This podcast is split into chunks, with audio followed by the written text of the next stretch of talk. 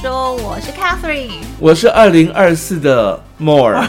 新年快乐！新年快乐！新年快乐！这一集播出的时候是情人节大年初五，但我们现在是小年夜前一天录音。今天要录的主题是退休财务安全规划系列，然后第二集，对，要算一下自己需要多少的退休金额，准备多少啦？你为什么？要在不把这一集转换成就是 介绍一些修身养性的一些佛经啊，或者是那这样可以有效简化你的欲望啊？不行，我的欲望就是这么多，我就是想要跟你一样每天点五百亿啊，我不要学什么小手穿龙，每天吃泡面。不行，所以我就只能自己慢慢存。我又不像他，就是天才型超超、那个。他已经退隐了，已经退休了，因为我觉得他，我觉得他应该没有退隐，他可能继续玩，只是他做人非常低调，不想要让你们知道他到底在干嘛嘛。真的很难追踪哦。对啊，他追踪泡面也追踪追踪不到他的行踪，也不知道他赚多少钱。对啊，他就是天才操盘手，我觉得就有点像那个小厨师嘛，天才小厨师，他就是天才操盘手，对不对？我要是天才操盘手就好了，但我就不是啊。前一阵子有一个那个呃新闻最有时效性的，就是马斯克。嗯，怎么了？马斯克最近。负面新闻一大堆嘛，那因为那个那天我不是才讲下午茶嘛，讲说那个 Tesla 的那个点位已经到了一个压力点的那边，嗯、就是它往下降或往上。对，就是压力点或者支撑点，然后如果没有撑过去，就是压力点就会往下掉，就有人踹他一脚。撑过去就我会往上，然后呢，嗯、就有人踹他一脚，然后发布一个消息，这跟那个股价一点都没有关系，他是说他跟董事会的成员在一起聚在一个密室里面吸毒。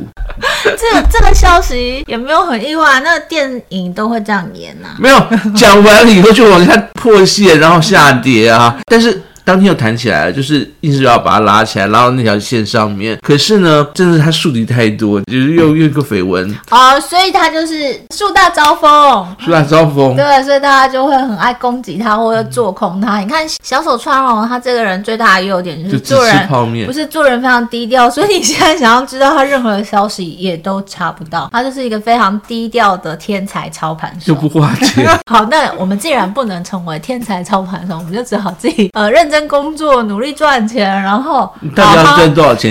今今天的主题是你到底要赚多少钱？不是你到底要赚多少钱，而是你要准备多少的退休金给自己。那不就是要赚多少钱的意思？不一定啊，你可能赚更多，可是你不一定要准备那么多啊。就是你赚的一定会超过你要退休的钱，因为你还有平常的生活费啊。嗯、又不是我今天赚，譬如说我今天赚五万，我五万全部都存下来当退休金啊。我现在这样。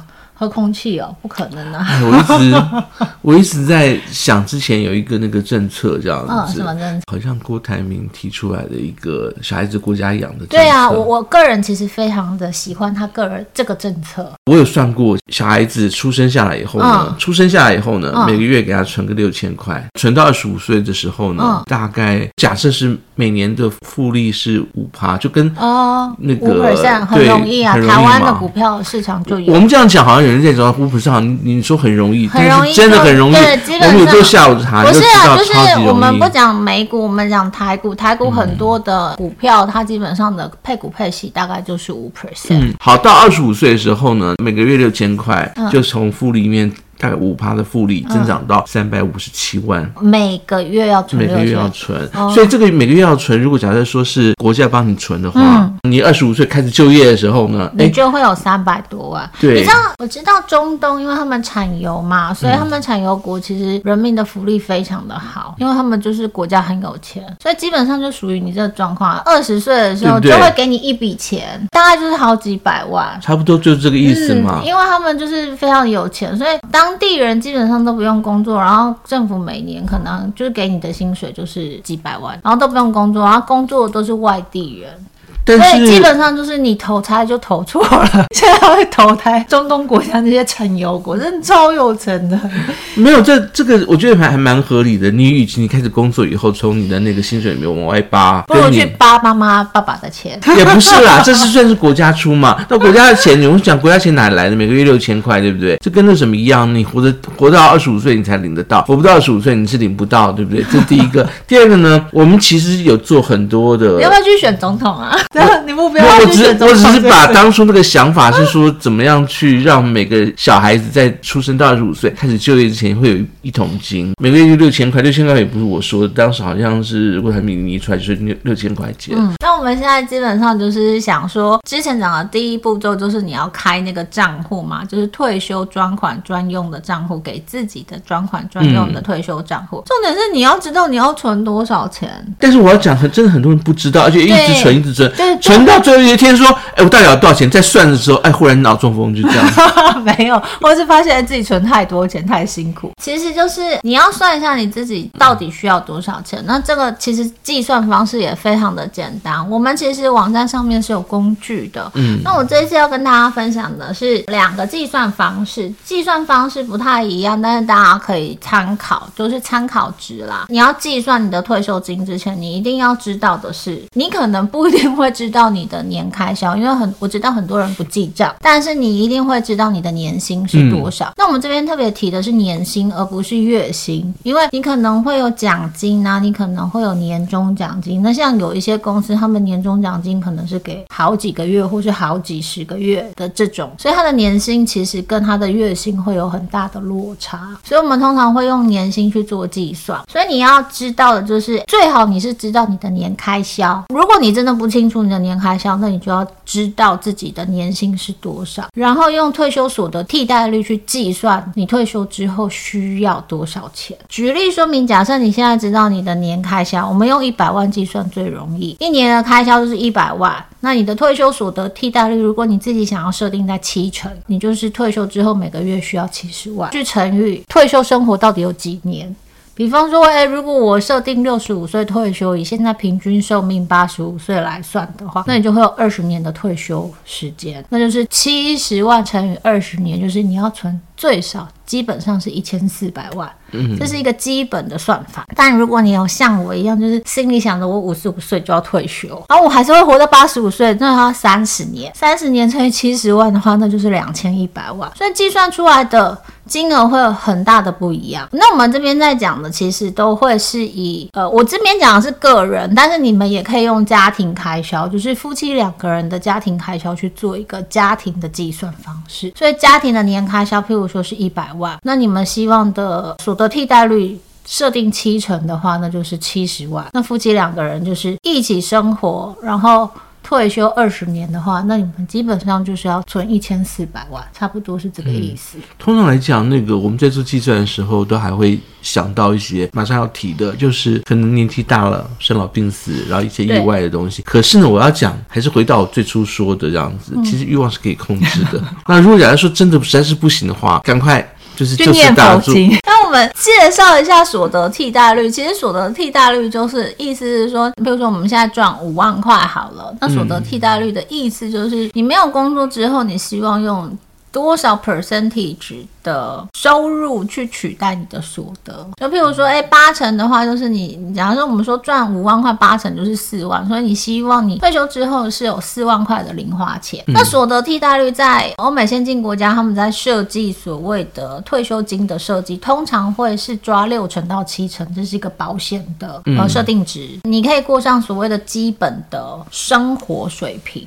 如果你希望过上比较优渥，不到奢华，我觉得只能说是优。渥大概你一定要设定到八成到九成，因为一般来讲的那个在家里面，大部分的老公就是老婆给多少就花多少，你每个月有花到真的到你的赚的七成吗？不可能呢、啊。呃，领零用钱的那一位，那你就要回去跟你们家掌管金钱的，叫他保留主事者，对 对，要叫他叫他知道怎么样做你们的退休金规划。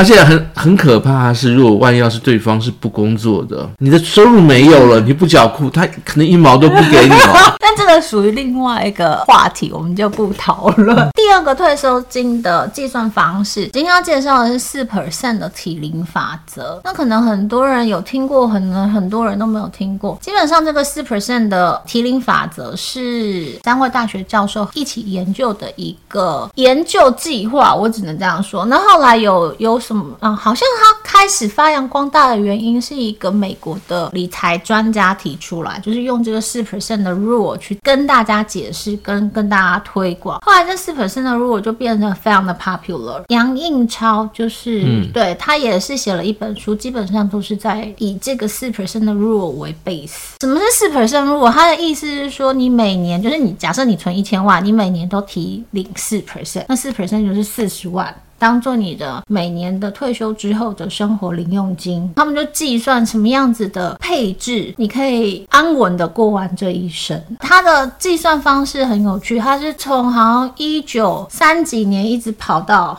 一九九九年的数据资料，就是你可能是从一九三几年退休，或者你可能一九六几年退休，或者是你可能一九八几年退休。类似这样子，好，二十年、三十年，你会有固定的资产配置，然后发现什么样子的配置最好，然后什么样的提领效果会是最好。一般人不会算嘛，还要我们贴工具帮他。大家不会算不重要，但你要知道这怎么计算。就是四百分法则的计算方式很简单，就是我们刚刚讲，你知道你自己的年开销是多少，或是你知道你的年薪是多少，那你算出来就是你退休之后一年可能会需要，譬如说七十万，那你把七十万乘以二十五，就是你所需的。总金额七十万乘以二十五是多少钱？七十万，一千七百五十万。然后，我们用一百万算好，一百万乘以二十五就是两千五百万。假设你现在算出来，你每个月退休之后一年需要花一百万，乘以二十五就会是你所需要准备的总金额。那当然一百万很多嘛。那如果我们讲说，哎，我们一年就是花五十万好了，乘以二十五就是你要存一千两百五十万。当然四 percent 法则有一个很重要的地方，就是我发现在台湾的大部分的网络在介绍这个。四 percent 的法则的时候，他并没有特别去强调，他其实是做一个股债配置。比如说，我算出来一千两百五十万，好了，我退休之后希望每年花五十万的钱，然后就是从这个退休金去做提领。还有个很重要的一件事情，就是我存了一千两百五十万之后，它是要放在所谓的投资市场里面做一个股债比，就是五十 percent 的债券，五十 percent 的股票，长期的。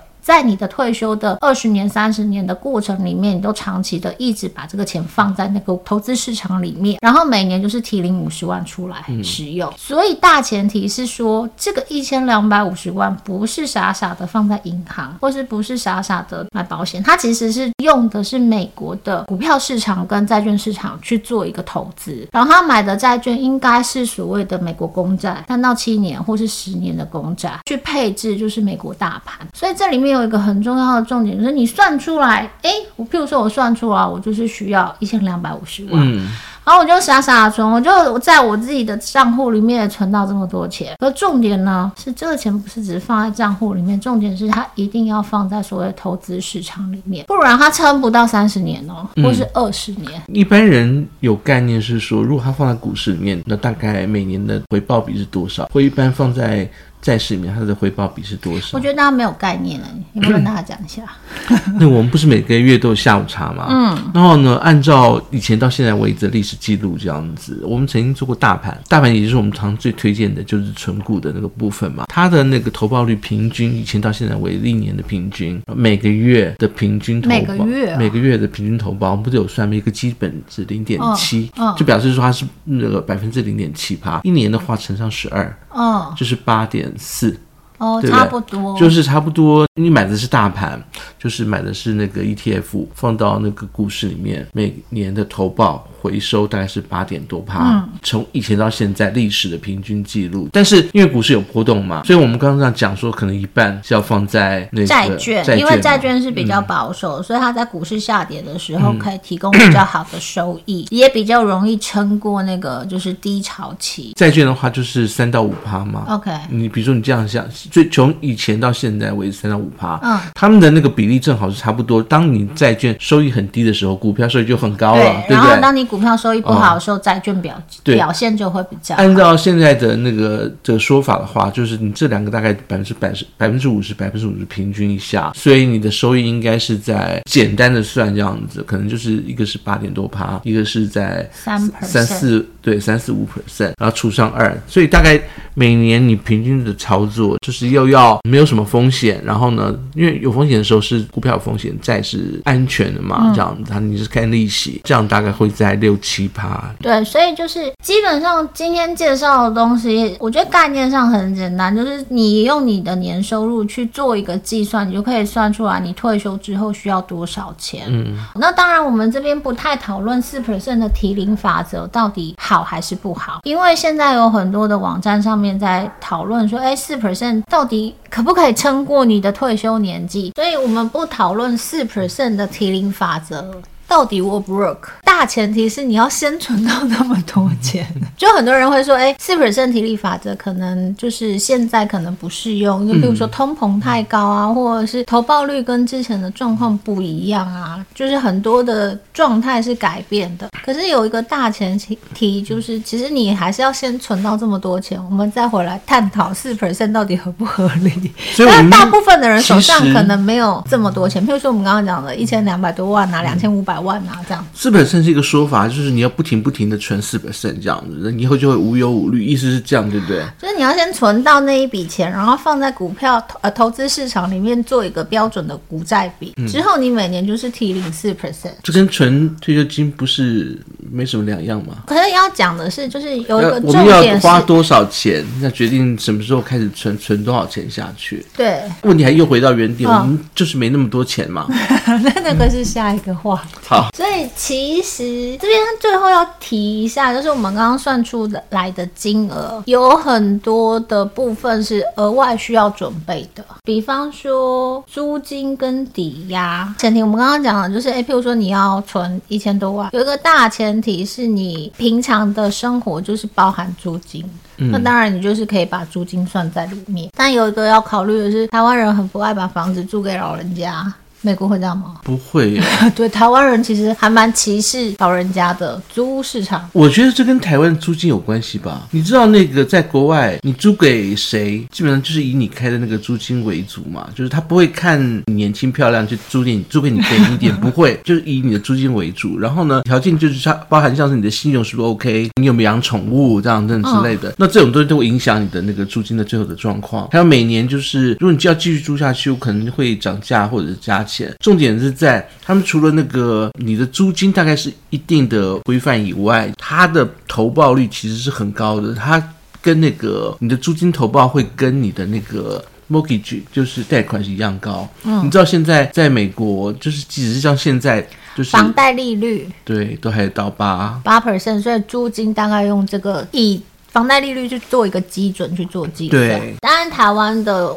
状况就是不到二，对，但是台湾的状况就是大家其实租屋市场对于老人家其实是不友善的，嗯，所以如果我今天要选择把房子出租，有一个同样条件，然后一个是年轻人，一个是老人家，通常就会选年轻人，这个是就是普遍的状况。哦，选的话，我们那边也是会有。比如说，你最后两个人，他们递 offer 过来这样子，嗯、你选择其中一个。应该讲，如果两个递的价钱是一样的，那我也许我会讲说，年轻人啊，不会，我会租个老人，因为老人比较有钱，是不是？不是，老人的比较第一个比较安定这样子，他可能会把什么家具什么弄旧，甚至年轻人风险更大，然后把房子弄坏。对，我有 我有就是租过那个家里面，就是在家里面阳台上生萤火，上面的那个遮雨棚的那个屋顶就烧破一个洞，一个黑这样子。然后呢，下面的那个 地板就黑掉。对，然后呢，就是一直滴到楼下去，你想象不太出来。对，所以就是我，我只能说，台湾的租屋市场跟美国有一些不一样。再来就是医疗费用啦，就是医疗费用，很多人不一定真的有准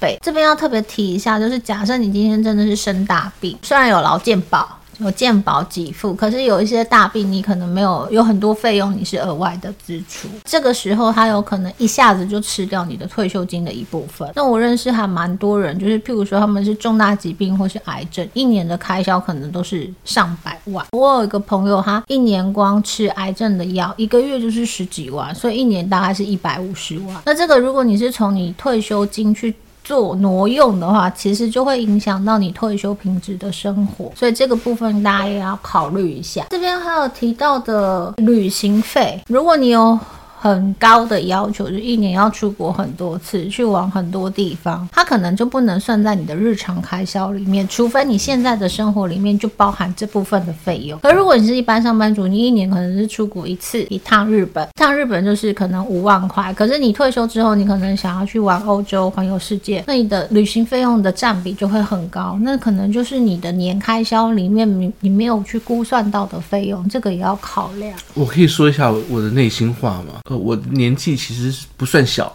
呃，你一直讲说半退休状态，好，差不多就是半退休状态了啦。当年就是比如说十年前这样子，我想象中的现在跟比如说想象中十年后的我自己，跟十年前完全不一样，你知道吗？这样常在想说，应该是讲好不容易就退休了，其实赚多少不重要。重点是，就是小孩子大了，你可以不用管了，这个很重要，很重要。因为，因为如果假设万一你小孩子还一直在生，一直又在生小孩，那你一直升格，你家里面从两个人变到四个人，变到八个人，变到就是倍数成长，好可怕这样子。然后呢，那你的钱再怎么样都。不够花，不够花，尤其是如果万一小孩子是啃老族的话，嗯，那你知道小孩子退出市场了，这样子，退出市场，退出你的世界。然后呢，哎，我忽然觉得就是有有那种快，你你说那种快半退休，我只要顾自己也比较好顾，整个的金流 cash 容易就是。对啊，所以我们我们上一集讲了就是你的退休账户的钱，就是只否你自己嘛，你不要去养孩子了。这是上一集的内容，就是大家还是要记得，不要不要把钱就是傻傻的领出来给孩子，因为我真的有听。过，譬如说退休金就拿给小孩去做投资，投资如果成功就算了，投资失败，对，就是可能创业的资金，嗯、然后失败了，所以你小孩子小孩子，爸爸小孩子小孩子小孩子还是要你养、啊，所以爸爸的退休金就这样就没了哦，所以这是很有可能会发生。嗯 啊、我要讲的不是这个，我要讲的是，当时我在想说啊，我终于就是。有点是不用顾小孩了，这样子，人处于一个一个自由的状态，这样子，不管是什么自由，就是你不用想太多，对不对？嗯、那时候我要环游世界，我要每天去旅游，这样子，就情况完全不一样欸。我我也不是那种像是。你你刚刚讲那种大病需要花很多钱，我是慢性病，而且慢性病惨的就是 我连旅游的梦想都已经快没有了。所以你的这个的话题呢，我们会在之后的退休安全财务规划里面也会提到健康。我建议是没事去逛逛我们的网站，因为你的你的预算就是应该是你的预想，你的目标随时会变，你知道这样。当然啊，就是我觉得大家会说，哎，我我不知道以后会怎么样，所以我干脆就 it go，就是现在小确幸就好。可是我觉得刚。刚好相反，你就是因为不知道明天会发生什么事情，你多准备一步，你可能就会少一分惊吓或是惊喜。那当然，我没有办法预期十年后的社会状况或是我个人的状况是怎么样子。可是至少我把我自己现阶段可以准备好的，如果那时候发生这件事情，我们再来看怎么应对。可是有另外一个可能性，假设你那时候没有好好的准备，然后你现在慢性病，你慢性病也是要花很多钱呢，对不对？没有，台湾还好。相对来讲，其实也是、呃、也是一笔开销。我大概就是也跟大家提醒一下，因为我反正人在国外嘛，又在国内嘛。嗯、国外的话，像我妈妈八十快九十了嘛，嗯、然后我给她的保险就是，你就这样想哈，就是老年人的那个保险。嗯，在美国的，在美国老人家的哦、嗯，然后跟台湾的保险有什么样的差别？我现在在我在台湾。这边慢性病就是糖尿病用的是健保，健保的话就是每次去看一次，嗯，我是中医啦，中医在做调养，嗯、看一次中医大概就几百块钱，对，的费用。呃，我妈妈在国外，其实我妈身体非常好，这样子，你妈身体比你好，身体非常好。然后呢，那个我帮她保的是那个，她有 A、B、C、D 四种不同的 level level，这样我帮她保的是 Plan D，Plan D 就是去医院看病不要钱。哦，就是什么费用都是保险公司 cover，对，但是不含不包含药，基本的不包含这样子。哦、但是你去看病看诊，它完全 cover 的。这个保险我们这边是缴健保，对，健保大概是一一一千就是一千块上下，嗯、看你的薪水。嗯，那边的话，嗯、我刚才讲 Plan D，也就是说它就分 D 这个这个 plan 这样子，嗯、这个是那个 UH 的保险，嗯、就是我们常常买的那个股票。哦，哦 政府有在雇的股票。呃，对，就是联合健康啦哦，那一支的那个保险大概每个月就要缴掉八九百块钱美金，八九百块美金，所以 我们每个月 我们用一千块美金三每个月是三万块台币，嗯、一年就是三十六万。对，哇塞！那你有没有并不管你，反正你没有去医院就不会给你投。对，那当然美国的 insurance 跟台湾的。保险不太一样，所以我们还是回过头来看我们自己，就是额外的费用。那刚刚讲到旅行，然后我最近感感受到的是另外一个，其实是房屋修缮的费用。就假设了，我现在自己的房子是自己的房子，然后现在住的好好，可是可能到我五十几岁或六十岁的时候，房子也跟着老了，所以有一笔修缮的需求。那不一定是房子真的需要修缮，有可能是电器坏掉。去年去年刚刚好，我我家所有的电器都坏去年光换冰箱。冷气机，反正能坏的，它就刚刚好都在同年坏，大概十几年的寿命。然后那些家电其实也用蛮久的，嗯，可是它就是刚刚好，就是寿命到了，就是一笔费用。那这样的费用，其实说老实话，你说说多呢也不多，但是说少呢其实也不少，一次付掉也是几十万的费用。那如果你是要修缮房子，那房老房子的修缮费用又更高。以现在来看，就一平的修缮费用大概是十万块。那我自己在看到我身边的一些长辈，他们就是住在本来的家，可是我觉得老人家有比较辛苦的地方，就是他们就没有办法再多让环境变好一点，力气也不够，没有办法打扫，所以他们就住在舅舅的家，我会觉得有点不舒服。如果我自己的话，我会希望，没有譬如说六十岁，我的房子可能要做一个重新整理的动作，再住个二十年，嗯，住到死。所以那个又是一笔费用，可能就是好几百万的修缮费用。所以这个费用可能也不能从你的退休金里面去做一个提领的动作。但是你可以选择念经，去住庙里哈。好了，我知道了。就是如果你觉得钱不够，记得去念经，就改变欲望了。不然怎么办？然后最后讲一下宠物费用，因为现在宠物是宠物跟小孩不太一样。现在小孩就是小孩来跟你要钱，你可以拒绝他；宠物跟你要钱，你。你不能拒绝他。现在很多人的家里面会有宠物，然后宠物在年纪大的时候的医疗开销，有的时候会蛮大的。不是有的时候是一定蛮大。我们之前才跟另外的以前的同事 讨论过这件事情，他们说宠物的那个医医疗的医药费用，嗯，但是比起人大概是几百倍。对，对，因为台湾有健保嘛，所以其实看病人的看病其实真的还蛮便宜。那像我自己有宠物，年纪很大，所以他们现在平均一个月，我觉得平均一个月花在药的钱，药钱大概就是三千块。一天吃一颗药，一颗药十块钱，然后三十天就是三千块。那你也没有健保，可是他就是他跟你一样慢性病啊，然后就是天天都要吃药。所以是不是要不要帮他存钱？嗯、如果你有养宠物的话，这个费用可能你也要思考一下。就是我们在我在网络上看到一些就是额外的费用，跟你在做退休金规划可能会莫名其妙的吃掉你退休金的一部分的开销，就有点像是你你养一小孩就要养一辈子这样子。对呀、啊，他就是养，他又不能够上市场，对，而且他自己赚钱，他又不能自己赚钱，他只是他也不能念经，你也不能，他越老他只会越花你越多钱。好啦，新年快乐，新年快乐，新年快乐，情人节快乐，情人节快乐，拜拜。